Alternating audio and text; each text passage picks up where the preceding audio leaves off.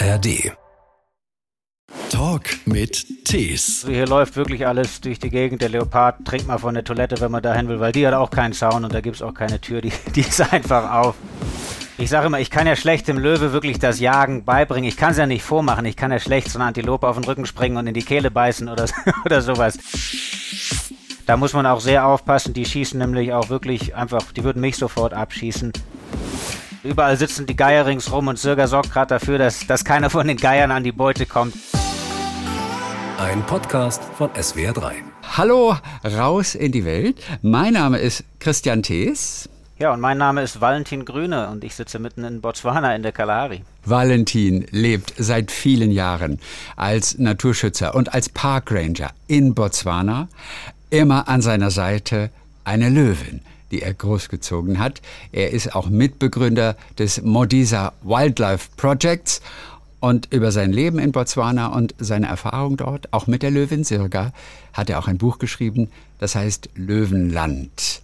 Ja, eine Begrüßung, wie man sie in Botswana hören würde, klingt wie? Ja, in Botswana würden wir sagen Jumela, aber in dem Fall würde ich noch Ra dazu sagen. Das heißt also, man, das Geschlecht kommt immer mit dazu. Also bei uns jetzt würde ich sagen Hallo der Herr. Das ist dann Jumela Ra. Wie gut sprichst du mittlerweile die Sprache dort vor Ort? ist eine gute Frage. Also Setswana, was ja die wirklich einheimische Landessprache ist, gerade so genug, dass die meisten Leute dann auch noch glauben, dass ich das spreche. Aber wenn dann die Antwort kommt, dann stehe ich schon wieder ein bisschen im Dunkeln. Das heißt nicht nicht wirklich gut. Hier ist ja alles läuft eigentlich auf Englisch ab. Das spreche ich natürlich fließend ja. schon lange. Und nebenher sprechen auch viele Leute Afrikaans, was so eine Art altes Holländisch ist fast. Und das mhm. spreche ich auch relativ gebrochen. Also es, ist ein großer Mix aus Sprachen, aber Setswana an sich spreche ich immer noch nicht wirklich. Es ist ja auch nicht so leicht, weil auch um dich herum gar nicht so viele Menschen sind. Ähm, Botswana generell ist eine der menschenleersten Gegenden der Welt. Du bist noch mal an einem Zipfel von Botswana, wo das Ganze noch mal extremer ist. Dort also mitten in der Kalahari, in dieser Halbwüste. Guck mal bitte für uns ganz kurz aus dem Fenster oder eher aus dem Zelteingang. Wo sitzt du genau? Ja, ich sitze im, im Büro im Office-Container und wenn man einmal rausschaut hier, dann sieht das so aus. Sieht man das gerade? Es sieht aus wie ein richtiges Büro auf jeden Fall. Da ist ein Schrank mit lauter Akten drin. Es ist auf jeden Fall ein richtiger Container. Und genau, nur der Blick aus dem Fenster, ja. den habe ich jetzt hier über die Kamera nicht bekommen. Auf was guckst du? Was siehst du? Ähm, wirklich nur ein paar Akazienbäume mit zwei kleinen Zeltchen drunter und dahinter steht mein Wohnwagen. Das heißt, ich schlafe immer noch im Wohnwagen. Ich habe vor ein paar Jahren vom, vom Zelt abgegradet zum Wohnwagen hin. Hm. Und da, das Office ist wirklich das, der, der einzige geschlossene Raum, den ich habe, aber das muss natürlich auch irgendwie sein mit Computer und Kram und alles und ja, Akten und so weiter. Das heißt, das ja. ist einfach ein umgebauter Container und da arbeite ich drin. Du managst ein Wildtierreservat, das hat ungefähr 70 Quadratkilometer. Und es ist wirklich nicht viel um dich außenrum. Das heißt, wenn du etwas einkaufen möchtest, wenn du zum Supermarkt fahren musst, dann fährst du mehrere Stunden. Wo ist der nächste? Der nächste Supermarkt ist im nächsten, also hier nennt sich das Städtchen, aber bei uns wäre das ein kleines Dorf. Äh, da gibt es zwei Supermärkte. Das ist so eine zweieinhalb bis drei Stunden Fahrt, je nachdem, in was für einem Zustand die Straße ist. Das meiste davon ist wirklich nur so eine Sandpiste Offroad. Also die habe ich selber angelegt, da gab es vorher noch gar nichts. Und inzwischen habe ich aber auch da ein kleines Upgrade gemacht. das heißt, ich fliege meistens zum Einkaufen. Ich habe ein kleines Flugzeug und das ist wirklich spritsparender, weil es einfach unglaublich schnell geht und der braucht nur 15 Liter die Stunde. Dafür bin ich aber dann in 15 Minuten in der Stadt und der Supermarkt ist so freundlich, dass die für mich auch anliefern. Also geht das jetzt alles etwas flotter. Das heißt, ich hole das einfach an der Landebahn ab und bin dann innerhalb von einer Stunde auch wieder da. Wann hast du den Flugschein gemacht? Oder braucht man gar keinen bei euch in Botswana? Äh, doch, den braucht man tatsächlich hier auch leider. Das heißt, das, das war ein bisschen Arbeit. Ähm, den habe ich vor circa fünf Jahren gemacht und vor, glaube ich, drei Jahren habe ich dann mein eigenes Flugzeug hier bekommen. Da war ich sehr ähm, ja, lucky. Das war eine Spende von einer sehr großzügigen Person. Mhm. Und seitdem kann ich ja ein bisschen durch die Gegend fliegen. Das macht das Leben hier wirklich unglaublich viel einfacher. Aber ich brauche die Maschine natürlich auch für die Arbeit, um die Wildzählung zu machen und gegen die Wilderei mhm. und solche Geschichten. Du musst auf jeden Fall alle paar Tage, musst du einmal das Ganze mit dem Flugzeug überfliegen und einfach schauen, was hast du auf dem letzten Flug ja, zum genau. Beispiel entdeckt oder auch nicht entdeckt, glücklicherweise? Auf dem letzten Flug äh, ist nicht viel passiert, da ist mir der Motor ausgefallen, das heißt, ich musste zurücksegeln und ähm, erstmal die, den Flieger in die Garage stellen und seitdem liegt er auch noch flach. Der, ich warte gerade auf jemanden mit einem Anhänger, der den abholt. Aber grundsätzlich meistens ist nicht viel los, also bis auf natürlich die Tiere, was auch unglaublich schön ist, aber ab und zu trifft man doch mal Wildere an, die also nicht jetzt in unsere Gegend kommen, aber nahe dran sind. Wir sind im Norden auch wirklich angrenzend an im Prinzip die weltgrößten leeren Wildgegenden, die noch existieren in Afrika und oder weltweit eigentlich. Und da gibt es natürlich schon viel Wilderei. Da arbeite ich dann auch mit den Behörden zusammen und sage einfach Bescheid, wenn ich da irgendwas Komisches sehe und dann, dann gehen die später danach gucken. Du nimmst nie selber Kontakt auf zu den Wilderern, die ja dann auch wirklich hochgefährlich sind. Du gibst es einfach nur schnell weiter an die Behörden. Ja, es kommt drauf an. Also wenn es bei uns in der Gegend ist, dann nehme ich selber Kontakt auf. Die meisten wissen witzigerweise auch, wer ich bin. Also äh, wie du schon gesagt hast, das ist ja wirklich eine der menschenleersten Gegenden der Erde und also ein Land eigentlich. Der, äh, und jetzt bin ich auch noch in einer der leersten Ecken in diesem Land. Das heißt, jeder kennt hier jeden so ein bisschen. Und wenn ich nicht weiß, wer die Jungs da unten sind, dann wissen meine Angestellten, wer das war. Und oft kriege ich dann danach so eine WhatsApp plötzlich, dass hey, hey, flieg nicht über mich, das sowas sollst du doch nicht machen. Und dann schreibe ich zurück, sage ja, aber du sollst da auch keine Tiere wildern. Also irgendwie, wir kommen schon klar miteinander. Die können zwar schon gefährlich sein, diese Leute, aber ich bin auch jetzt nicht so dahinter, dass man die alle gleich einbuchten muss, sondern eher, dass man irgendwie versucht, den Menschen zu erklären, warum die, die Natur und die Wildtiere überhaupt einen Wert haben und dass wir eben mhm. danach gucken. Ganz interessant fand ich, und das hast du auch in deinem Buch geschrieben, dass wenn man mit dem Auto fährt, dass man zwei Tanks hat in diesem Auto, ein für Benzin und ein für Diesel. Wie funktioniert das? Ja, also ich habe bei mir sogar jetzt vier inzwischen. Zwei für Benzin, weil ich sonst nicht dahin komme, wo ich hin muss. Und dann nochmal einen für Diesel. Da geht, das ist einfach, damit ich dann noch mehr Diesel zurückbringe zu mir ins Camp. Das heißt, der ist gar nicht verbunden mit dem Tank, sondern da sind einfach 200 Liter Diesel, die ich extra ein, einladen kann. Und dann habe ich nochmal 150 Liter extra Benzin. Der ist dann verbunden, den kann ich aufmachen, wenn der erste Tank leer ist. Und dann habe ich nochmal einen 100 Liter Wassertank mit dran, weil wir sind ja in der Wüste. Und wenn man mal stecken bleibt, dann will man auch ein bisschen Wasser dabei haben.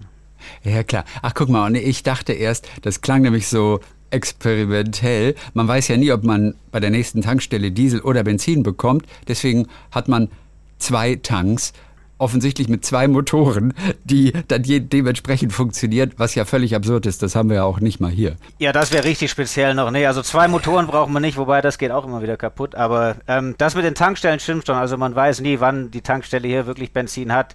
Es wird schon besser, muss ich auch sagen, in letzter Zeit. Aber grundsätzlich macht man einfach egal wo immer voll. Und ich bin auch einfach so weit weg. Das heißt, wenn ich in die Stadt bin, dann müssen schon so 1000 Liter Benzin und Diesel jedes Mal mit zurückkommen. Und Wasser hast du natürlich dabei. Das Wasser, das ihr dort benutzen könnt, bei euch im Reservat, bei dir im Camp, wo kommt dieses Wasser her? Ja, ist eine gute Frage. Wasser ist natürlich die ja, Resource hier, die, die alles ausmacht an Leben. Und natürlich haben das die Menschen mit ihren Hu Haustieren, also Nutztieren besetzt, schon seit langem. Und dementsprechend haben die Wildtiere immer weniger. Und wir mussten wirklich privat, das war ich jetzt aber nicht selber, sondern über Geschäftspartner, die wir haben, haben wir eine Pipeline verlegt bis in diese Gegend und weil es hier kein Grundwasser gibt, deshalb wurde auch diese Gegend noch nie benutzt. Das ist in der Kalahari jetzt bei vielen von diesen Wildflächen der Fall einfach. Und da haben wir eine 100, so circa 110 Kilometer Pipeline verbuddeln müssen und pumpen von da aus, also von diesem gleichen Städtchen, wo ich einkaufen gehe, pumpen wir das Wasser her. Das klingt also völlig absurd eigentlich. Wer kann denn über 100 Kilometer eine Pipeline in den Boden legen, dort in Afrika? Und vor allem, wer bezahlt es? Ja, ist eine gute Frage eigentlich. Also der, der eigentliche Landbesitzer, von dem ich das Land im Prinzip jetzt bekommen habe, oder Unterpachter, wie auch immer man das sagen möchte, das sind ja alles solche Erbpachten, diese ganzen Ländereien. Das gehört also eigentlich der Regierung und Leute bekommen dann Rechte für dieses Land. Und der eigentliche Besitzer hat hier noch mehr Ländereien, die alle gar kein Wasser hatten. Das hat er alles in Wildreservate umgewandelt und hat aber dann diese Pipeline verlegt. Und das hat ihn bestimmt so knappe zwei Millionen Euro gekostet, dieses Pipeline-Projekt überhaupt zu verwirklichen. Dafür muss man aber schon auch sagen, wenn man die Kohle mal hat, um das zu machen, die, die Ländereien sind dementsprechend so viel Mehrwert geworden, dass das durchaus ein lohnendes Investment ist letztendlich. Also es macht schon Sinn auf dem Papier, aber die Kohle muss halt da sein. Die habe ich natürlich nicht. Deshalb habe ich Glück, dass ich hier Leute habe, mit denen ich arbeite, über die das irgendwie kommt. Das klingt auf jeden Fall gut. Also, du hast dieses Wildtierreservat und lebst im Camp mit deiner Freundin Sarah und vielen Tieren. Also die sind nicht bei dir eingenistet, die sind nicht zur Untermiete bei dir, aber die kommen natürlich. Und ihr habt, glaube ich, keinen Zaun, oder? Um euer, euer Camp, dein Gelände ist kein Zaun erstmal. Also da, wo du wohnst und arbeitest. Genau, das ist richtig. Hier gibt es keinen Zaun. Also hier läuft wirklich alles durch die Gegend. Der Leopard trinkt mal von der Toilette, wenn man dahin will, weil die hat auch keinen Zaun und da gibt es auch keine Tür. Die, die ist einfach auf.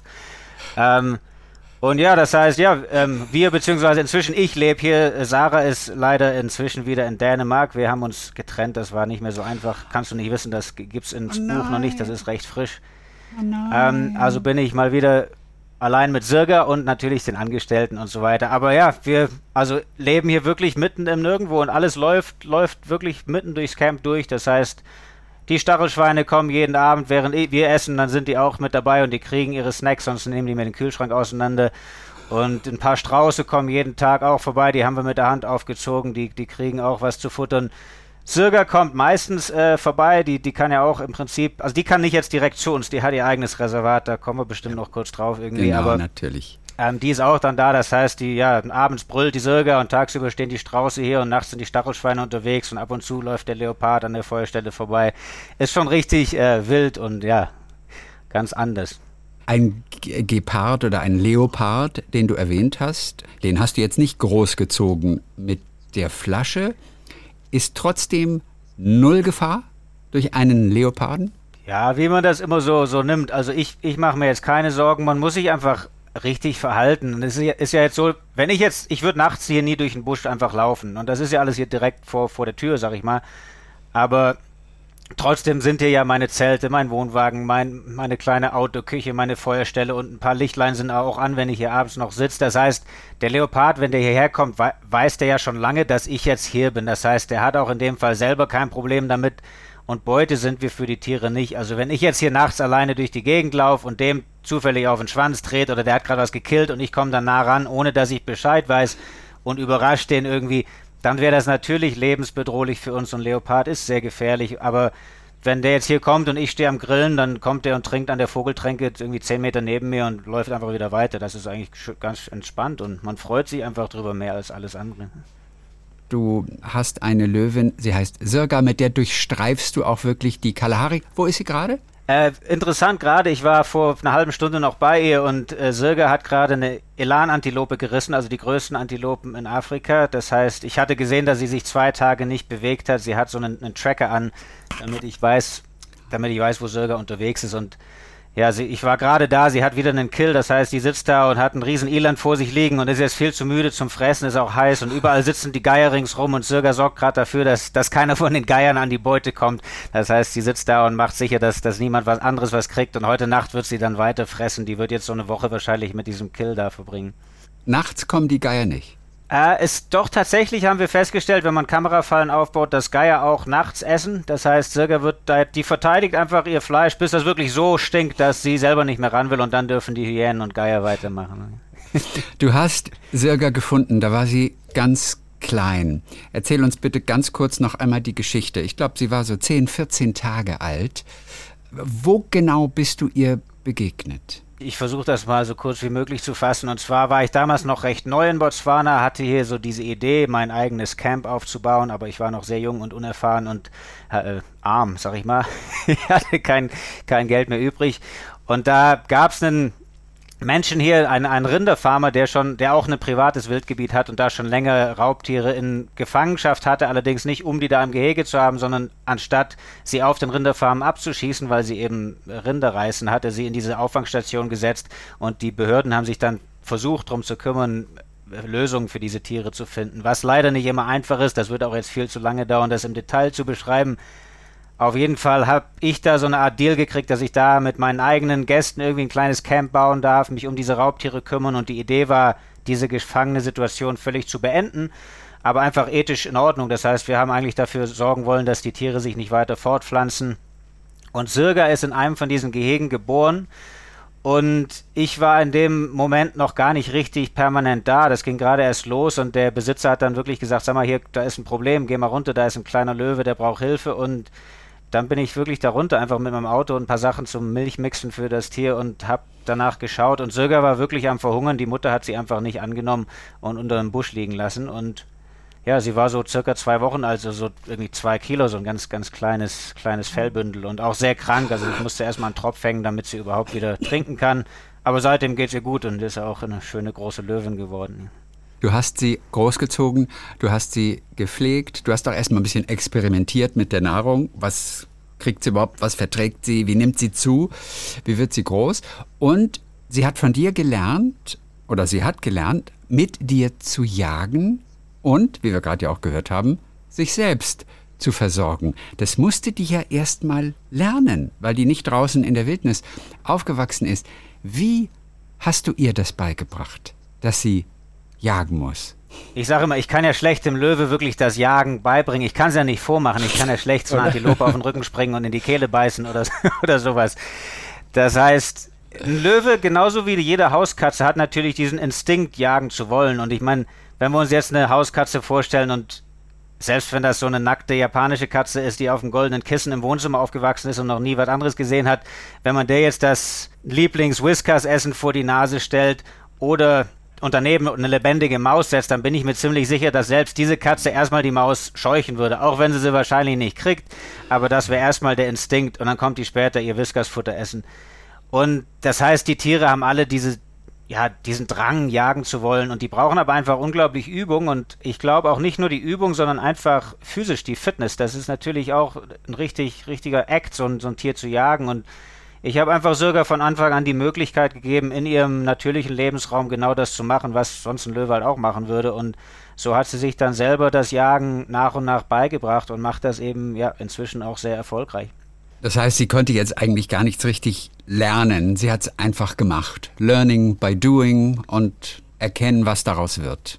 Das ist wirklich sehr instinktives Verhalten bei den Tieren. Das ist ja das A und O für ein Raubtier jagen gehen zu müssen. Und sie brauchen halt die Möglichkeit, fit genug zu werden dafür. Also wenn man jetzt einfach einen Löwe aus dem Käfig nimmt, der würde versuchen zu jagen, aber halt nichts fangen, dann wird er schwach, weil man verausgabt sich, dann kriegt man kein Essen und so weiter. Das heißt, nach einer Woche kann er dann gar nicht mehr und dann verendet so ein Tier recht schnell. Das heißt, ja, die müssen einfach fit genug sein und Sirga hat einfach, also ich bin wirklich, inzwischen sind das bestimmt tausende von Kilometern mit ihr durch die Kalahari gelaufen. Ähm, tagelang eigentlich, mal am Anfang auch nächtelang zum Teil mit ihr draußen geblieben und so hat sie einfach sich an ihre natürliche Umgebung von Anfang an gewöhnen können und ich habe sie auch versucht, so weit wie möglich von menschlichen Sachen fernzuhalten, weil sie ist ja hier genau in dem Lebensraum, der für Löwen gemacht ist. Wenn du mit ihr unterwegs bist, das geht dann auch oft den ganzen Tag, wenn nicht sogar auch in der Nacht, wie du gerade erzählt hast. Was macht ihr dann? Vor allem ist sie ja viel schneller als du. Oder begleitest du sie auch mit dem Auto? Nee, ich laufe zu Fuß, dann auch noch barfuß eigentlich. Und zwar, weil ich sonst zu viel Lärm mache, wenn man sich an Tiere ranschleicht und auf, auf irgendein Ästchen tritt oder ein trockenes Gras. Das macht mit Schuhen so einen Lärm und barfuß passiert das nicht so. Der Fuß ist ja auch ein bisschen weicher als ein Schuh und man merkt es natürlich auch, das tut ja sonst weh, wenn man auf sowas drauf tritt. Und wir sind dann einfach stundenlang unterwegs oder mal einen ganzen Tag lang. Das, ja, Sirga ist auch gar nicht so flott, die, ist, die wartet auch auf mich, also sie will gar nicht alleine unterwegs sein.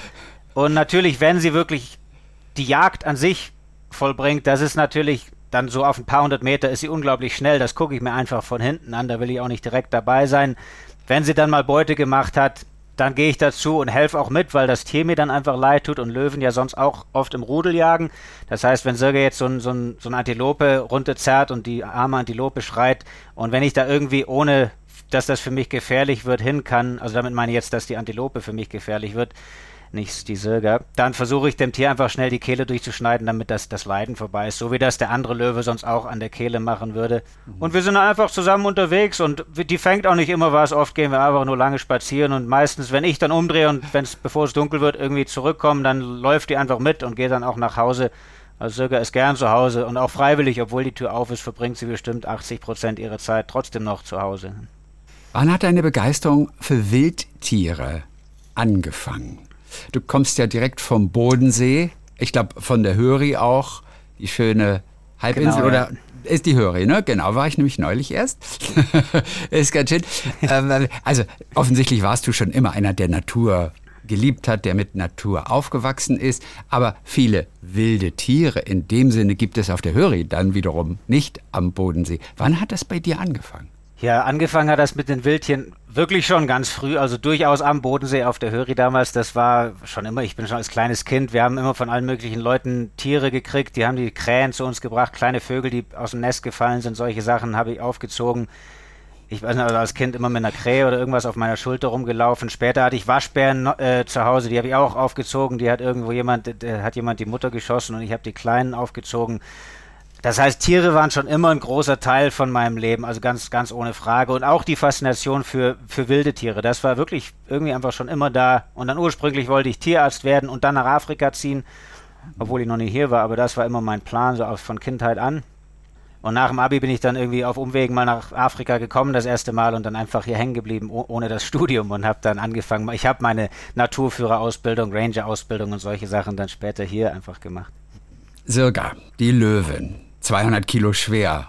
Wenn die dich sieht, gibt es eine fette Umarmung. Gibt es auf der Welt irgendjemanden, der so innig mit einer Löwin in Anführungszeichen kuschelt?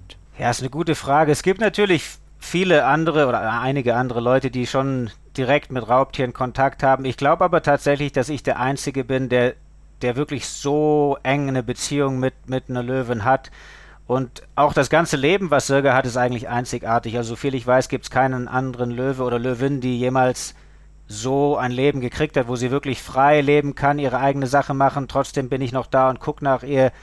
Und bei vielen Leuten ist das ja oft dann so eine, eine, größere Sache. Da sind viele Tiere, da sind andere Sachen und um die kümmert man sich und immer wieder junge Tiere, mit denen man dann zu tun hat. Und das ist ja bei mir überhaupt nicht so. Ich bin ja kein Tiertrainer, der hier viele Tiere für Film trainiert oder irgendwie sowas in die Richtung macht, sondern ich habe einfach mich um Sirga gekümmert und habe einfach unglaublich viel Zeit investiert nur mit diesem einen Tier und ich glaube, das macht die Sache schon sehr einzigartig weltweit.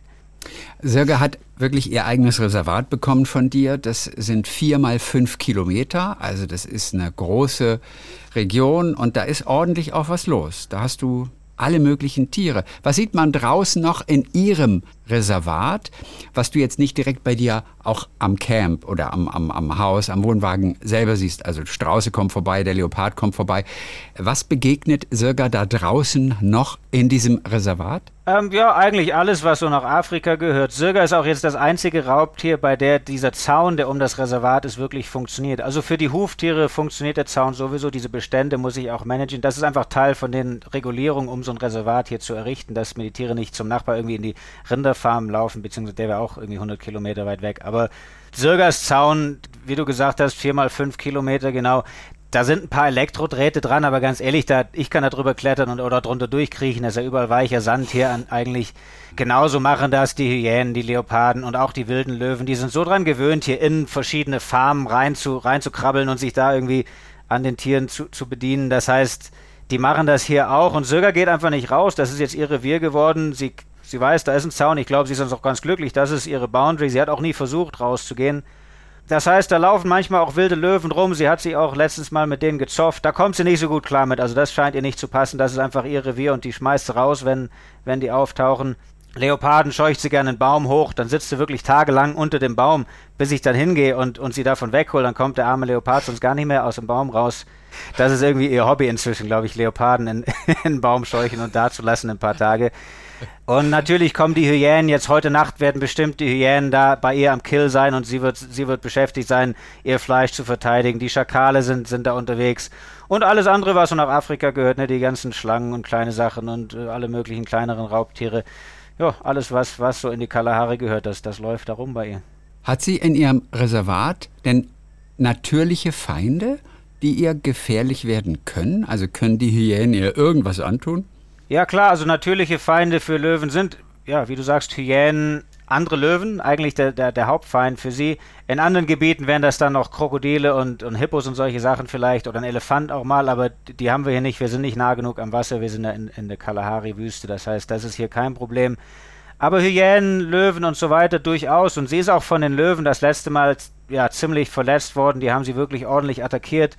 Sie ist dann nach Hause gekommen, aber zwei von denen sind mit ihr in ihr kleineres Gehege. Also sogar hat so ein Hektar Gehege, ist auch für Deutschland fast schon ein bisschen äh, untertrieben. Also es ist ein Hektar, so ein Fußballfeld groß, das ist ihr Zuhause und da kommt sie eigentlich auch immer von alleine wieder hin.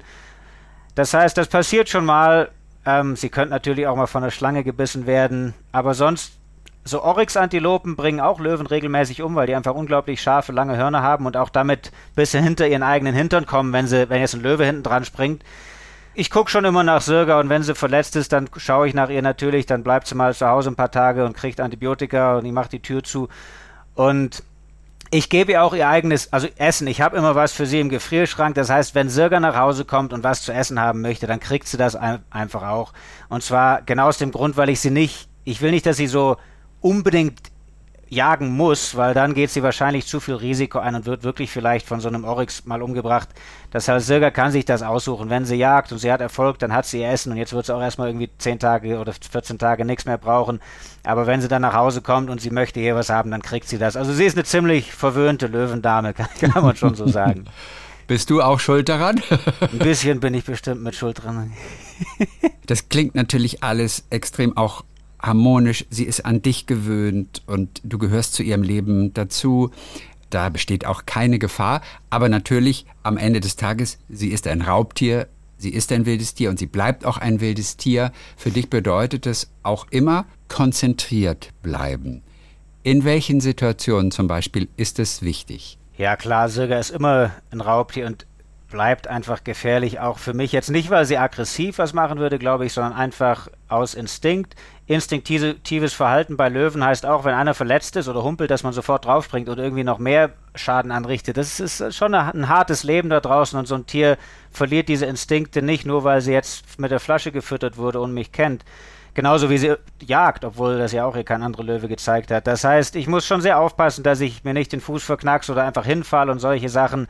Und ich bin einfach sehr auf Sörger fixiert und zwar nicht, gar nicht in irgendeiner speziellen Situation, sondern wirklich die ganze Zeit. Und es kommen natürlich auch Menschen hierher, die wollen Sörger sehen. Wir haben auch ein Camp, äh, wo Gäste kommen und, und solche Sachen. Und da, da sage ich auch den Leuten wirklich ganz klar an, vorher, sobald ich mit Sirga bin, will ich einfach, dass alle völlig ruhig sind, dass einfach, dass man wirklich das so behandelt, als wäre das jetzt ein wilder Löwe, der irgendwo in der Nähe vom Auto ist. Da wird man jetzt auch nicht anfangen, da Smalltalk zu machen hinten auf, auf der Karre, sondern man, man, man respektiert das Tier und genießt die Situation. Und ich habe wirklich, während ich mit Sirga dann da bin, nicht mal die Sekunde, um kurz zu gucken und zu sagen, hey Leute, seid mal ruhig oder sowas. Ich bin einfach ganz hundertprozentig mit Sirga und zwar wirklich die ganze Zeit. Und natürlich, wenn sie gerade was jagen war und dann richtig vollgefressen und müde ist, da, dann kann ich mich auch mal neben sie hauen und wir schlafen zusammen irgendwie unten im Schatten unterm Baum. Aber grundsätzlich weiß ich schon die ganze Zeit, dass ich sehr aufpassen muss und dass ja einfach sie gut lesen und dann mhm. passiert aber auch nichts. Ja. Bevor wir gleich noch über deinen Alltag ein bisschen sprechen, gib uns einen ganz kurzen Überblick, worin dein Leben, deine Arbeit überhaupt besteht. Was findet dort alles statt? Wer kommt bei dir zu Besuch? Was hast du für Programme, die du betreust? Wie wir ja schon gesagt haben, wir haben ja diese 70 Quadratkilometer Wildgegend hier, nach der wir schauen. Dann gibt es noch ein paar andere Gegenden in, hier ringsrum, nach denen ich auch gucke. Und nebenan im Norden grenzen wir wirklich an die weltgrößten Wildgegenden, die es noch gibt äh, in Afrika. Und da ist einfach viel Arbeit. Es geht um Feuerschneisen. Wir, wenn hier Buschfeuer sind, dann fliege ich natürlich, gucke danach. Und wir arbeiten mit der Uni von Texas zusammen und haben da ein paar Forschungsprojekte, wo es hauptsächlich um CO2-Ablagerung in der Kalahari geht. Also mal was ganz anderes, hat nicht viel mit den Tieren an sich zu tun. Wobei die, die Art, wie die Tiere grasen und so weiter, hat viel damit zu tun, wie intensiv die Buschfeuer werden. Das hat dann viel damit zu tun, wie viel Holz abbrennt oder wie viel Bäume am Ende. Und dadurch haben dann wieder die, die, die Weidetiere, die hier rumlaufen, die Antilopen, doch einen Effekt auf die Buschfeuer und dann auf den CO2-Ausstoß, den die Kalahari die, äh, im Zweifelsfall haben könnte. Das heißt, wir machen Forschung in die Richtung und wir haben so ein kleines Gästecamp, das ist so zwei Kilometer hier von, von mir weg. Und da können seit ja, circa sechs Monaten jetzt Gäste kommen. Wir haben, weil wir wirklich so weit ab vom Schuss sind, so ein Minimum 14-Tage-Programm im Moment. Das ist also so eine Art einfach Abenteuerurlaub. Die Leute können vorbeikommen, die lernen was, wir machen Unterricht mit den Menschen. Und gleichzeitig können die auch einfach ein bisschen mit anpacken draußen, ein bisschen helfen, wo sie eben können. Und natürlich geht es auch einfach ganz normal wie Afrika Game Drives, das heißt einfach auf dem offenen Wagen Safari machen, Tiere gucken, Fotos machen, mhm. Bushwalks, die, die Natur einfach genießen. Und ein ganz großer Aspekt, der dann noch dabei ist, ist, dass wir mit den Gemeinden arbeiten, also wirklich mit diesen umliegenden Dörfchen und kleinen Farmen, wo die Leute mit ihren Ziegen sind und einfach wirklich versuchen, den Menschen hier beizubringen, warum die Natur wichtig ist. Und Sirga spielt zwar an sich, wenn es um Naturschutz geht, wirklich gar keine Rolle. Also der zahme Löwe an sich, das macht, das macht überhaupt nichts aus. Kann ja auch in Berlin irgendwie im Garten sitzen haben, theoretisch. Aber das, was Sirgas Story irgendwie bewirkt, hat natürlich auch, also wir haben ganz schön viel Following auf Social Media, wir kriegen viel Publicity durch Sirga und das, was ich hier mit ihr mache. Aber auch in den Dörfchen hier hat das unglaublich Zug. Also die Leute sind wirklich ganz begeistert von diesem verrückten Deutschen, der hier barfuß mit dem Löwe durch den Busch rennt und ab und zu mit dem Flugzeug einkaufen geht. Und das hat natürlich, irgendwie hat man da schon so einen, so, einen, so einen Schritt in der Tür jedes Mal, wenn man in die Dörfchen geht, weil die wissen von einem, die kennen mich auch, ich bin jetzt schon lange in Botswana und das macht unglaublich Spaß und, und die Leute kommen und sehen das und wollen dann auch mit einem sprechen und das öffnet einem irgendwie eine große Tür, wo man dann die, diese Sache mit Sirga wirklich benutzen kann, um Naturschutz im größeren Rahmen zu betreiben, weil letztendlich sind es ja wirklich die Menschen hier, die einheimischen Leute in der Kalahari, die sich um diese Gegend kümmern werden und nicht jetzt irgendwie Valentin mit der Sirga. Ich kann als eine, eine Person wirklich nicht viel machen hier. Ganz kurz, wie lässt sich denn dieser Traum, den du ja auch irgendwie lebst, aber wie hat sich das in den letzten zehn Jahren finanzieren lassen? Also alleine der Zaun, den du um das Reservat für Sirga gebaut hast, ich glaube, dieser Zaun hat ein Vermögen gekostet. Genau, ja, also das, wie sich alles finanziert, das bin ich mir meistens selber gar nicht so sicher. Irgendwie passiert es einfach immer. Ähm, ist so eine, äh, ja, ich, ich habe mich einfach daran gewöhnt, dass ich meistens keine Ahnung habe, wie ich die nächsten paar Monate über die Runden bringe. Also ich arbeite seit 15 Jahren jetzt für die Sache, glaube ich, und habe noch keinen einzigen freien Tag gehabt und auch noch nie ein persönliches Gehalt mir zahlen können. Ich mache einfach meine Arbeit und, und lebe dieses Leben. Also das ist ein, Leb ein Lifestyle, kein, kein Job, den ich habe. Ne? Ähm, und Sirgas Zaun, genau, der hat eine Menge Geld gekostet. Also ich wohne in einem Wohnwagen, der ist älter als ich und hat irgendwie 1000 Euro gekostet. Den habe ich dann hierher gezerrt durch den Sand. Und Sirga hat einen Zaun, der hat ungefähr 200.000 Euro gekostet. Und das, da kommt aber natürlich dann, also das hätten wir alleine nie geschafft. Das haben wirklich einfach Leute, die Sirga kennen, die uns auf Instagram oder TikTok oder so folgen. Die, wir haben dann so ein GoFundMe gestartet und haben da das meiste davon wirklich zusammengekriegt. Und also das waren einfach Menschen, die, die diese Story verfolgen und die wirklich geholfen haben, damit Sirga freikommt. Und ja, ansonsten eigentlich geht es über die Gäste. Das heißt, dieses Gästeprogramm, außer dass die Menschen was lernen und dass, dass die hier mithelfen können, geht es natürlich darum, dass die Sache dann auch unsere Arbeit hier finanziert irgendwo. Aber mit Corona und den ganzen Sachen ist das natürlich auch erstmal flach gefallen und da seit sieben Jahren hatten wir jetzt keine Gäste mehr und in der Zwischenzeit irgendwie ist immer was passiert. Also okay. ich mache mir da inzwischen wenig Gedanken drüber, aber also sollte ich vielleicht mal mehr tun, aber es, es klappt irgendwie immer. Aber ihr baut ja euer eigenes Gemüse an, du baust, du hast dein eigenes Fleisch natürlich. Von daher bist du dahingehend schon mal selbstversorgend. Ne? Wir sind hier sehr selbstversorgend und ähm, meine Eltern kennen mich auch viel zu gut. Die wissen genau, dass das mit dem Geld irgendwie nie so eine Sorge ist. Allerdings muss ich auch sagen, mein, mein Papa hat mich, oder auch Mutter natürlich, die haben mich schon sehr unterstützt mit dieser ganzen Sache. Das, das muss man wirklich dazu sagen. Du hast schon angedeutet, in deinem Reservat, da gibt es natürlich Wilderer, die auch eine ganz große Bedrohung für den Artenschutz, für den Bestand sind, Nashörner zum Beispiel. Du versuchst das zu beobachten, indem du regelmäßig mit dem Flugzeug über dein Reservat fliegst. Was lassen sich die Wilderer alles einfallen, um nicht entdeckt zu werden? Ja, das mit dem Wilderen, also es gibt verschiedene Arten. Das eine ist, wo es wirklich nur um Fleisch geht. Die Leute sind hungrig und fangen sich was zu essen ein. Und da muss ich auch sagen, habe ich gar kein großes Problem mit, weil das ist ja nachhaltiges Leben in der Kalahari. Besser als hier Ziegen hinzusetzen und Kühe, wenn man von den Wildtieren irgendwie lebt. Dazu kommt natürlich, man sollte sich dann natürlich auch darum kümmern, dass es den Tieren gut geht und dass sie sich vermehren und hier bleiben. Aber dann gibt es eben das andere Wilde, Nashörner, und das ist wirklich Organized Crime, also ganz auf ganz hoher Ebene in Afrika inzwischen. Da muss man auch sehr aufpassen. Die schießen nämlich auch wirklich einfach, die würden mich sofort abschießen. Das heißt, das sind ganz, ganz andere Ebenen und meistens habe ich mit den kleineren Sachen zu tun, was es bei uns hier viel gibt. Es gibt viele Geparden und Leoparden in der Gegend und auch immer mal wieder die wilden Löwen eben. Und die Leute sind schon da hinterher. Es gibt leider in Südafrika einen großen Markt für diese Tiere in, in Form von Knochen, Häuten und so weiter. Das ist dann noch legal im Moment. Das heißt, sobald es über die Grenze kommt, kann man das Zeug legal verkaufen. Das geht dann an die asiatischen Märkte, hauptsächlich China und Vietnam.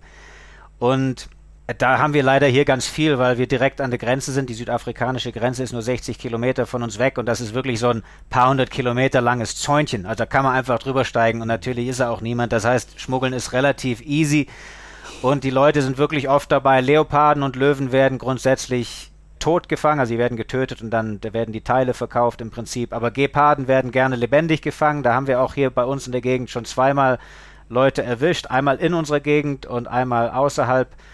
Die werden dann auch einkassiert, die Behörden kümmern sich schon drum. Leider gibt es aber so viele andere Probleme in den Dörfchen, dass diese Wildtiersache dann immer so hinten ansteht. Also sind das dann Fälle, die am Ende gar nicht behandelt werden.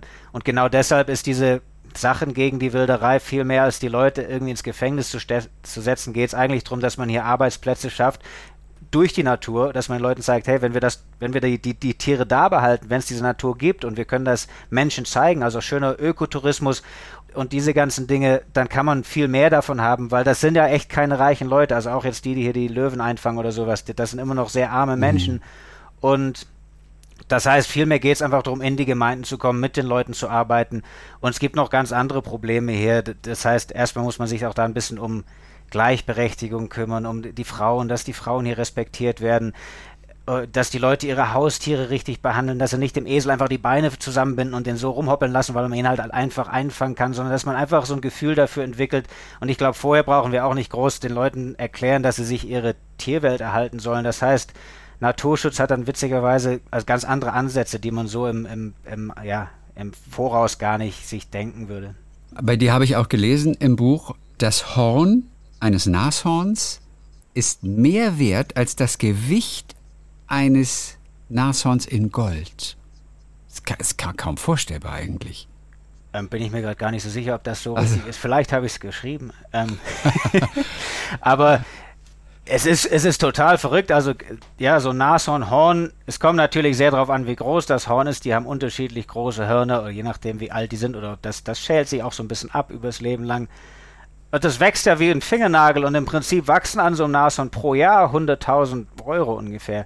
Also das ist schon unglaublich viel Geld. Und wenn, wenn man sich mal vorstellt, ich meine, wenn irgendwo in der Gegend 20, 30 Nashörner rumstehen und man, und das ist ja wirklich jetzt nicht so schwierig, da reinzugehen, die abzuschießen, solange man irgendwie weiß, wo die sind, weil es steht ja nicht immer jemand direkt daneben, dann hat man plötzlich irgendwie eine Million Dollar im, im Koffer. Und das, das weil es halt doch noch relativ klein ist, das kann man es ja auch transportieren und wenn man sich überlegt, was Menschen eigentlich tun, also Bank Banken überfallen und solche Sachen für, für, für sogar noch weniger Geld im Zweifelsfall und wie viel Risiko man damit eingeht und wie einfach das ist, hier an dieses Geld zu kommen, da wird einem, glaube ich, schon klar, wie, wie, wie groß das Problem ist. Also wirklich nicht einfach dagegen anzugehen. Und man muss immer cleverer sein als die Wilderer, was gar nicht so einfach ist, habe ich auch bei dir gelesen. Erinnere ich mich nämlich, dass die Wilderer ganz bewusst die Kadaver äh, der geschossenen Tiere ganz bewusst nochmal vergiften, einfach nur um die Geier abzuhalten? Also erstmal sind Geier ein unglaublich wichtiger Bestandteil des Ökosystems in Afrika. Wir wirklich unglaublich wichtig, weil sie die einzigen sind, die diese Arbeit ausführen können. Und die sind alle inzwischen gefährdet. Und jetzt kommt noch dazu, dass die Wilderer anfangen, wirklich die, also gerade wenn man jetzt einen Elefanten wildert oder ein Nashorn, dann ist natürlich, liegt da ein Haufen Fleisch, ein paar Tonnen Fleisch rum und es kommen ein Haufen Geier dahin. Und das sieht man natürlich als Ranger oder irgendwie Soldat, der hier in der Gegend ist und nach diesen Sachen schaut. Da sieht man diese Tausende von Geiern, die da äh, anfangen zu landen und dann da rumfliegen tagelang. Und dementsprechend ist es dann einfach, da hinzugehen, die Spur aufzunehmen, im Zweifelsfall die Wilderer zu finden und damit das eben dann bei der nächsten Wilderei nicht mehr passiert, wird wirklich Gift über die Kadaver gegossen und dann liegen da hunderte von toten Geiern rum. Natürlich geht das dann noch viel weiter. Also nicht nur die Geier sind Hyänen, Schakale, Löwen, alle möglichen Tiere, die an dieses Fleisch gegangen sind, die man dann im Umkreis findet. Die sind dann natürlich selber wieder vergiftet. Also muss man dann auch, es ist unglaublich viel Arbeit, diese Sache wieder aufzuräumen. Und das passiert leider immer häufiger. Ja, es äh, wirklich äh, riesige Probleme, mit denen man auch dann zu tun hat. Es gibt Privatleute in Südafrika, die besitzen mehr als 200 Nashörner zum Beispiel. Da werden dann teilweise auch die Hörner alle drei bis vier Jahre ganz bewusst abgeschnitten aber nur so weit, dass sie auch wirklich nachwachsen können, einfach um sie nicht attraktiv zu machen für Wilderer. Genau, das ist völlig richtig. Die Honing nennt sich das hier, das ist, das ist ganz normal. Das wird inzwischen sogar bei den meisten wilden Nashörnern in den Parks gemacht, einfach von, von der Naturschutzbehörde. Und genauso alle vier bis fünf Jahre muss man das abschneiden, dann damit es nicht zu lang wird und zu attraktiv. Allerdings kann man es nicht ganz abschneiden. Man muss sich das wirklich wie ein Fingernagel bei uns vorstellen. Ist ja auch genau das gleiche Material. Mhm. Aber der sitzt ja auch im Nagelbett ziemlich drinne. Wenn man den jetzt einfach rauszerrt, das tut ziemlich weh. Und beim Nashorn würde das dann sich entzünden. Die, die kriegen äh, schwere Verletzungen. Das heißt, so ein großer Bestandteil vom Horn so unten dran bleibt immer da. Und sogar das ist oft für die Wilderer noch genug, um dann trotzdem das Nashorn zu wildern, obwohl das der eigentliche andere Teil vom Horn weg ist. Also es limitiert aber das Problem ein bisschen, das kann man schon so, so sagen. Also die Privatleute, erst habe ich gedacht, irgendwie, das sind doch die Bösen, was halten die sich 200 Nashörner, aber äh, die gehören eher dann zu den Guten, haben auch große Auflagen, wie die gehalten werden müssen. Bedeutet auch, die müssen regelmäßig zum Arzt und das Ganze dann mit einem Hubschrauber. Nashorn muss mit einem Hubschrauber zum Arzt. Was für ein Aufwand. Ein Riesenaufwand. Und also der größte Besitzer von, von Nashörnern, äh, der hat die gerade versteigert. Das hat aber niemand gekauft, weil das halt Millionen von Euros jeden Monat sind, die man ausgibt. Das sind auch nicht nur 200, der hat sogar tatsächlich 2000 gehabt. Das hat jetzt eine Naturschutzorganisation aufgekauft, diese ganzen 2000 Nashörner und versuchen die jetzt langsam umzusiedeln, weil die wirklich die sind zwar also schon in großen Gebieten, aber die werden alle gefüttert. Das Gebiet hat nicht genug Vegetation. Das heißt, da wird Essen reingekarrt, man guckt nach den Tieren. Diese 2000 Nashörner müssen jedes Jahr oder alle vier Jahre natürlich wird das Horn abgeschnitten. Wenn es was Schlimmes gibt, dann müssen die mit dem Hubschrauber zum Tierarzt. Meistens kommt aber einfach der Tierarzt mit dem Hubschrauber. Das heißt, die werden vom Hubschrauber aus betäubt vom Tierarzt und dann wird das Tier so ein bisschen düsselig. Das, das, die, macht, die kann man auch nicht ganz schlafen legen. Die sind zu schwer und wenn, können dann nicht mehr richtig atmen. Der Körper wird zu schwer. Das heißt, die will man nur so betäuben, dass die noch so ein bisschen rumwackeln. Dann kann man aber hin und mit denen arbeiten. Das sind ja riesige, es ist ein unglaublicher Aufwand und da, dann stellt sich natürlich auch schon die Frage, glaube ich, für alle, die so ein bisschen drüber nachdenken, wäre es nicht schlauer, wenn jetzt dieser Mensch mit 2000 Nashörnern das Horn dann doch verkaufen dürfte legal, weil dann hätte er unglaublich viel Geld um diese Operation zu finanzieren. Und jetzt ist es leider eben so, dass das nicht mal jemand hatte ersteigern wollen. Kein, kein Mensch hat drauf geboten. Und am Ende hat es jetzt eine Naturschutzorganisation übernommen und versuchen jetzt irgendwie Lösungen zu finden für die Tiere. Und es ist halt natürlich jetzt dann von Spenden abhängig, damit da was passiert. Also es ist echt ein ganz verrücktes, verrücktes Thema, diese ganze Sache. Und leider nicht so ganz schwarz und weiß, wie man es gerne hätte. Ihr habt mal ein Nashorn auch umgesiedelt. Obelix. Obelix, ähm, ja. Ihr musstet Obelix auch betäuben. Du hast es gerade schon angedeutet. Da gibt es dann einen Stoff, der ist wirklich 3000 Mal stärker als Morphin. Aber das ist ganz kompliziert. Das ist wie bei der Anästhesie. Es muss wirklich ganz fein austariert werden, damit es nicht schlimm ausgeht. Beschreib ganz kurz mal, wie kompliziert das ist. Das Problem ist, dieser Stoff, der nennt sich M99, ich nehme mal an M99 auf, auf Deutsch wahrscheinlich. Und der ist unglaublich potent, wie du gerade gesagt hast. Und der Grund dafür ist ganz einfach, weil das Tier wird ja vom, vom Hubschrauber aus mit einem Pfeil beschossen. Und der Pfeil hat halt eine relativ kleine Ladung an Substanz, die man da reinstecken kann.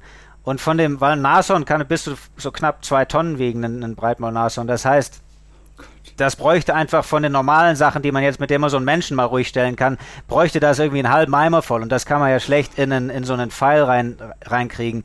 Deshalb gibt es eben diesen Stoff, der, der so unglaublich potent ist, aber auch ganz gefährlich für uns. Also selbst ein Tropfen auf die Haut könnte uns wirklich äh, in, in, Schwierigkeiten bringen. Und das Zeug ist auch eigentlich ein Gift, das, das hört nicht auf zu wirken. Wenn man das einmal kriegt, muss man dagegen ein, Mittel bekommen, sonst, sonst wird man sterben. Und auch das Nashorn. Es geht viel um Zeit. Man muss also innerhalb von 15 Minuten diese, dieses Gegengift äh, gespritzt haben, damit das Tier eben überhaupt am Leben bleibt. Und die Crew am Boden hat dann, nachdem der Tierarzt vom Hubschrauber aus geschossen hat, eben diese 15 Minuten Zeit, um das Tier irgendwie unter Kontrolle zu bringen. Und wenn das nicht klappt, dann wird das, dann wird einfach das Gegengift vom Hubschrauber nochmal geschossen. Das heißt aber, dieses Nashorn kann jetzt nicht mehr bewegt werden und man muss dann auch einige Monate warten, bevor man das ein zweites Mal probieren würde, weil es ja einmal jetzt dieses Gift äh, schon hatte irgendjemand muss ja für den ganzen Kram bezahlen und das ist nat natürlich ein Problem, wenn jetzt äh, irgendjemand sagt, okay, wir machen das und als Tierarzt oder als Firma, die dann solche Sachen unternimmt, muss man natürlich auch irgendwie sagen, das sind die Kosten ungefähr. Und wenn man jetzt sagt, gut, wir haben jetzt gerade 10.000 Euro für das Nashorn ausgegeben, aber das läuft immer noch da, da, draußen rum, dann ist das auf allen Seiten natürlich nicht gut. Also es ist da schon sehr wichtig, dass die Sache gut abläuft und dass die Leute, die damit arbeiten, auch genau wissen, was, was sie tun. Du liebst das Ambiente, in dem du zu Hause bist seit, ich glaube, über elf Jahren. Du hast wirklich eine natürliche Tierwelt um dich herum. Da ist nichts. Im Prinzip bist du mehr oder weniger alleine auf der Welt. Das ist wahrscheinlich nicht immer schön. Also du bist jetzt definitiv kein Stadttyp. Also das ist mir schon klar. Und trotzdem, was sind die Situationen, wo es auch für dich mal ein bisschen zu einsam ist. Ja, das stimmt schon. Also man lebt hier draußen und das, das hat alles viel romantische Seiten und so weiter. Ich liebe das auch total. Das siehst du schon richtig. Die Stadt ist nicht so unbedingt mein, mein Ding. Und ich liebe die Natur hier über alles. Aber man ist schon sehr, sehr einsam ab und zu. Das gehört schon einfach, glaube ich, mit dazu. Und ich glaube, man muss lernen, gut mit sich selbst klarzukommen. Das ist schon wichtig, sonst, sonst wird es hier schwierig. so viel Ablenkung gibt es nicht. Und seit wir jetzt eine relativ gute Internetverbindung haben, hat sich da auch irgendwie schon einiges geändert, weil man kann ja auch mal mit jemandem telefonieren. Das macht die Sache schon nochmal ganz anders. Wobei, es haben natürlich auch nicht die ganzen Kumpels Lust drauf, dass der Valentin die ganze Zeit anruft und sagt so, hey, ich bin zu einsam mal wieder, können wir mal eine Runde schnacken. Also, das heißt, die meisten Abende, ja, ich bin hier völlig allein. Eine lange Zeit hat ja Sarah auch mit hier gelebt. Das war unglaublich schön, dass wir hier das zusammen hatten. Ja, aber es gehört schon einfach irgendwie dazu, diese Einsamkeit, da muss man mit klarkommen. Und ich komme auch selten raus, da, das, das ist einfach Teil vom Leben. Und ich freue mich aber schon, dass das Camp jetzt wieder losgeht, einfach und dann auch wieder Leute regelmäßig einfach hier sind. Das sind immer kleine Grüppchen. Dann hat man ja eigentlich immer Gesellschaft. Stimmt. Und das, das hilft natürlich auch viel. Stimmt, seit einiger Zeit gibt es ja dann doch auch wieder regelmäßig Besucher. Das ist natürlich auch wieder ganz toll. Ansonsten, wenn du mal für drei Wochen im Jahr in Deutschland bist, um was weiß ich, auch ein bisschen Werbung zu machen, Gespräche zu führen. Wie erscheint dir dieses Leben? Du bist da mitten in einer Stadt, ich weiß nicht, kommst Frankfurt Flughafen oder wo auch immer du landest und landest in dieser Zivilisation, wo es von allem zu viel gibt und einfach nur laut ist. Wie empfindest du das? Ja, es ist schon so ein, so ein richtiger Kulturschock, natürlich jedes Mal, wenn, und es ist auch nicht oft, ich glaube, ich bin jetzt in 14 oder 15 Jahren drei oder viermal in Deutschland gewesen Ach, okay. wieder und es ist wirklich selten und meistens dann auch, also es war jetzt nie für mich persönlich, sondern zum Beispiel für, für, für die Buchtour, als das Buch rauskam, dass ich da irgendwie noch ein bisschen durch Deutschland getourt bin und solche Sachen. Und dann ist man auch irgendwie unter Strom die ganze Zeit, weil alles ist so ein bisschen Schedule, man muss von A nach B, Meetings und die nächste Stadt, aber es ist schon krass, das so zu sehen und das Verrückteste für mich ist eigentlich wie viel man überall kaufen kann. Also das, das zeigt auch wirklich jetzt unsere Konsumgesellschaft, das, weil ich habe das einfach gar nicht. Wenn ich in die Stadt fahre, habe ich eine Liste und ich weiß ganz genau, was ich brauche. Und ich gehe in die Läden, die das vielleicht haben. Und wenn es das eben nicht hat, dann bin ich fertig. Dann gehe ich irgendwo noch ein Bier trinken mit einem Kumpel und das war's für mich. Und das heißt, ich laufe jetzt irgendwie durch Berlin und ich verstehe gar nicht, es gibt so viele Läden, das ist für mich das Verrückteste und überall stehen Menschen rum und, und, und kaufen ein. Und ich meine, ich bin seit irgendwie ein, drei, vier Mal da in 15 Jahren und ich, ich will einfach nichts kaufen. Ich, mir, mir geht's gut, ich will nur wieder zurück in die Kalahari. Und das ist, glaube ich, das Verrückteste. Das fällt mir jedes Mal immer mehr auf, dass ich gar nicht verstehe, warum dieser ganze Kram über, überall rumliegt. Das braucht man eigentlich alles gar nicht. Außerdem kannst du auch gut auf das Wetter verzichten. Also bei uns ist ja jetzt hier natürlich November und so alles schön schmuddelig. Und wie viel Grad hast du heute? Äh, heute wahrscheinlich so um die 38. Es hat ein bisschen abgekühlt. Wir hatten etwas Regen äh, gestern Nacht. Aber es ist schon heiß, ja. Also das, das gehört mit dazu. Ich weiß aus deinem Buch, man darf auf keinen Fall einen Kugelschreiber auf dem Armaturenbrett liegen lassen in einem Auto. Genau, Manchmal. der schmilzt einfach, ja. Das, Der verschmilzt mit dem Armaturenbrett zusammen äh, bei 40 Grad. Und du hast gesagt, 38 sind es, aber es ist ein bisschen abgekühlt. Ähm, aber auch, auch, auch nicht ohne. Auch gerade für, für, für so eine Dänin. Ich meine, die Sarah, die kam aus Dänemark, die jetzt lange mit dir da gelebt hat, auch, auch zusammen. Wie kam die mit der Hitze klar? Äh, Sarah hat die Hitze wirklich geliebt, muss ich sagen. Also den ah, okay. Sommer hier hat sie total genossen, das war gar kein Problem. Es ist ja auch, also ich meine, wir haben keinen keinen Aircon oder nichts. Ich habe einen kleinen Ventilator hier stehen, den habe ich aber gerade aus, damit das am Mikro keinen Lärm macht. Also schwitze ich gerade. Sehr gut. Okay, das ähm, ist sehr gut. aber nee, Sarah hat wirklich die die Hitze hier hat sie gar nicht gestört. Ich habe auch einen ganz so einen kleinen so einen Mini Pool hier im Garten stehen, da kann man sich auch reinsetzen und ich dusche sonst einfach mit den Klamotten an. Das hilft wirklich viel, dass man einfach dann nasse Kleider anhat. Das das ist wunderbar kühl. Ähm, aber Sarah ist im Winter, jedes, jeden Winter eigentlich zurück nach Dänemark, weil dann ist ja Sommer in Europa, ist ja umgekehrt die, die Jahreszeiten und mhm. der Winter hier kann, kann recht happig sein. Also die Tage sind zwar wunderbar, da so 25 Grad, so T-Shirt, kurze Hose und draußen in der Sonne kann man auch schön den ganzen Tag arbeiten, aber nachts wird so minus, Minusgrade, manchmal bis zu minus 10 und der Wohnwagen hat natürlich auch keine Heizung, also liegt man da bei minus 10 Grad im Bett und das war nicht ihr, so ihr, ihr Ding. Das heißt, das war eher der Winter, der ihr zu schaffen gemacht hat als der Sommer. Ja, die Geschichte mit Sarah war ja eigentlich so schön. Du hast geschrieben darüber in deinem Buch, aber jetzt, wo alles vorbei ist, kann man da gar nicht mehr drüber sprechen. Das ist ja auch einfach nur total traurig. Du hast mich jetzt kalt erwischt. Auch auf deiner Webseite steht noch, dass Sarah mit dir lebt. Deswegen war ich äh, noch nicht so ganz informiert. Aber ihr hattet einen holprigen Anfang. Auf jeden Fall, sie wurde am Flughafen vergessen, das weiß ich auch noch. Und du genau. hast dich natürlich gewehrt, weil Sarah gehörte einfach auch zu einer Gruppe, die zu Besuch war. Und das sind mehr oder weniger Kunden. Und mit da irgendjemandem etwas anzufangen, das spricht sich rum, das geht überhaupt nicht als Gruppenleiter. Und du hast dich lange dagegen gewehrt. Und dann hast du es aber dann doch irgendwann aufgegeben, dann ging es nicht mehr anders. Gilt dieses Prinzip auch für die Zukunft noch?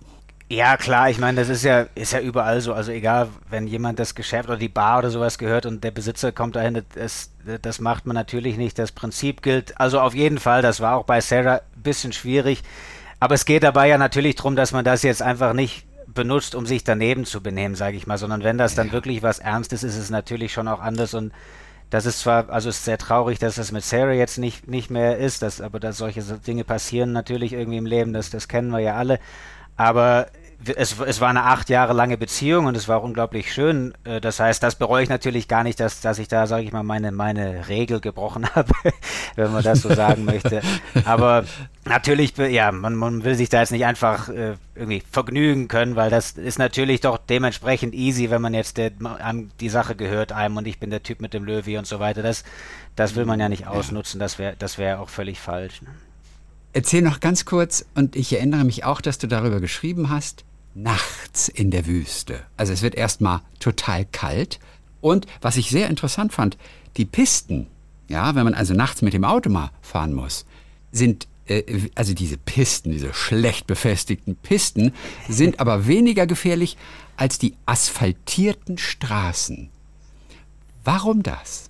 Nachts, die Kalahari ist natürlich, also tagsüber, gerade jetzt im Sommer, wenn es hier irgendwie 40 Grad hat, und das ja im Schatten, da muss man sich mal vorstellen, wir haben keine einzige Wolke im Himmel und die Sonne steht wirklich direkt über einem. Das heißt, der Sand wird wirklich so heiß, dass ich nicht drauf laufen kann und auch nicht die Sirge. Also das verbrennt einmal, ich kriege Brandblasen an den Füßen, auch die Sirge, das geht also einfach nicht mehr. Das heißt natürlich, sobald die Sonne irgendwie Richtung Horizont geht, dann wacht hier alles auf. Und das heißt, nachts ist die Kalahari am Leben. Da, da, da, da fangen die Löwen an zu brüllen, die Schakale melden sich, die Leoparden kommen vorbei. Und ich bin auch eigentlich eher so ein Nachtmensch. Ich kann, kann das ganz gut. Also ich genieße das total. Das wird kühl. Man kann dann einfach, also auch im Sommer wird es hier nachts dann so 18, 17 Grad. Das ist wirklich perfekte Temperatur zum Schlafen und, oder auch einfach draußen zu sitzen am Feuer, ein Steak zu grillen.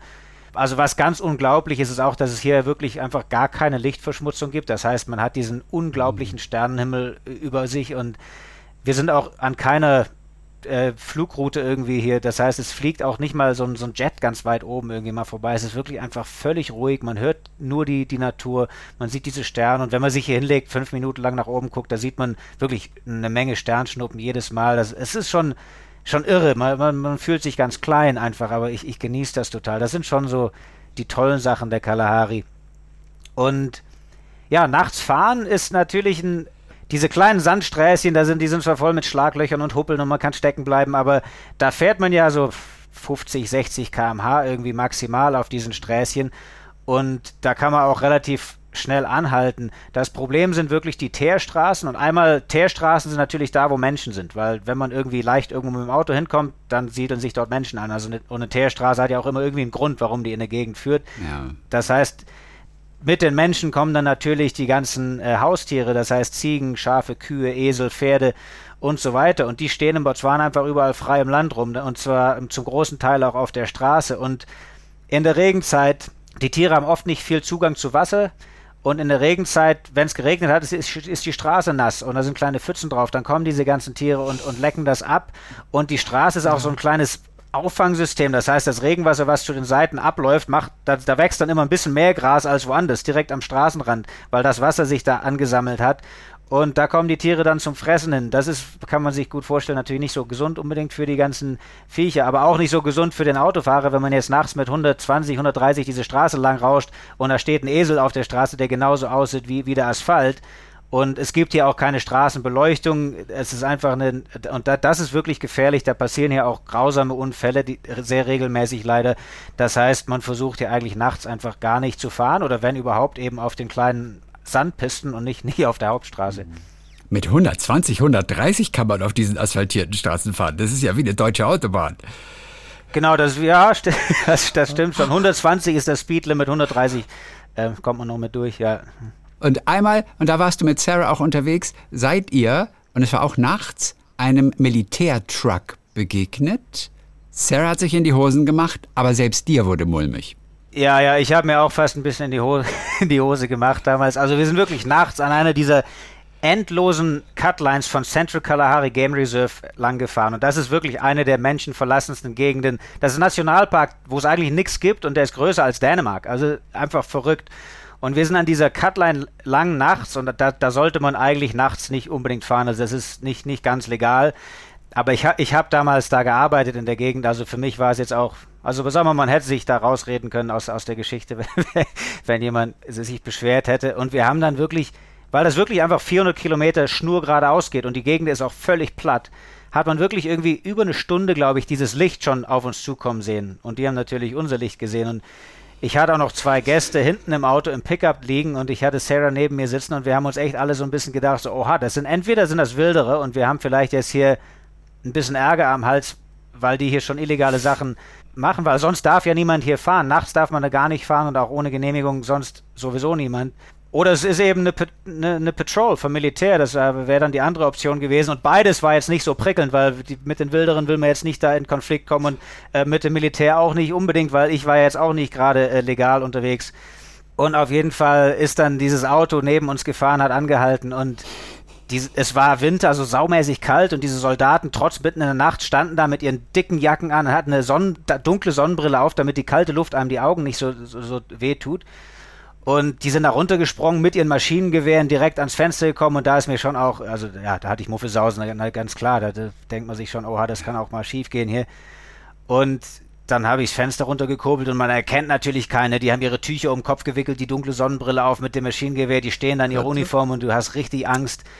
Und dann hat er, dann guckt er nur rein und sagt, ah, Ratau, nennen die das hier, das heißt Löwenmann. Also, also hat er, hat er gewusst, wer ich bin, hat sich dann nur erkundigt, ob, ob wir irgendwie auf unserer Strecke hinter uns auf den paar hundert Kilometern irgendwelche Wildere oder sowas gesehen haben und hat dann nur gemeint, wunderbar, schöne Fahrt, ich komme mal in ein paar Tagen wieder bei euch im Camp vorbei. Das heißt, das, das ging ganz gut aus, aber war, war eine interessant, okay. interessante Situation. Der Löwenmann, den man natürlich kennt, dort in der Ecke in Botswana.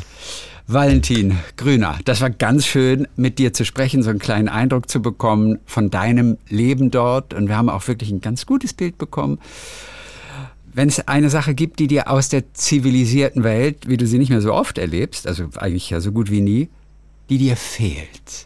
Was ist es? Was fehlt dir so am meisten aus dem alten Leben? Äh, eigentlich, also das hat zwar nicht unbedingt was mit der zivilisierten Welt zu tun, aber Wasser, also so als Kind vom Bodensee, ich war natürlich am Segeln, am Surfen, das, das war mein, mein alles. Ich war aus Urlaub, war immer irgendwo am Strand, Südfrankreich, Italien, auf Elba und so weiter. Das heißt, und ich war viel am Windsurfen und das war wirklich mein Traum. Also ich habe mir immer mein Leben mit Wildtieren vorgestellt, aber auch mit einem Strand nebenan. Und jetzt sitze ich mitten in der Kalahari in einem, äh, wir sind ja auch, wir haben gar keine Küste in Botswana, also wir sind völlig land eingeschlossen. Äh, und das, das fehlt mir schon ab und zu, das muss ich zugeben. Also ich hätte gerne ein bisschen mehr Wasser in der Nähe, aber kann man nicht ändern, ist halt so, wie es ist. Ne? Du hättest lieber einen kleinen, zehn Tage alten Hai großziehen sollen mit der Flasche. Ja, dann hätte mir wahrscheinlich viel von dem anderen gefehlt, was sie gibt, aber wäre wär auch interessant gewesen. Ja. Dann sagen wir ganz herzlichen Dank für heute, für diese Eindrücke hier aus Botswana, mitten aus der Kalahari, wo Valentin Grüner zu Hause ist. Und er hat ja auch geschrieben, letztes Jahr ist das Buch rausgekommen über sein Leben und wie sich das da alles entwickelt hat in dem Buch Löwenland. Podcast hast du auch auf deiner Webseite, kann man auch den hören. Wir sagen ganz herzlichen Dank und Grüßen nach Botswana. Ja, ich bedanke mich ganz herzlich. Hat sehr viel Spaß gemacht und viele Grüße in die alte Heimat. Talk mit Tees.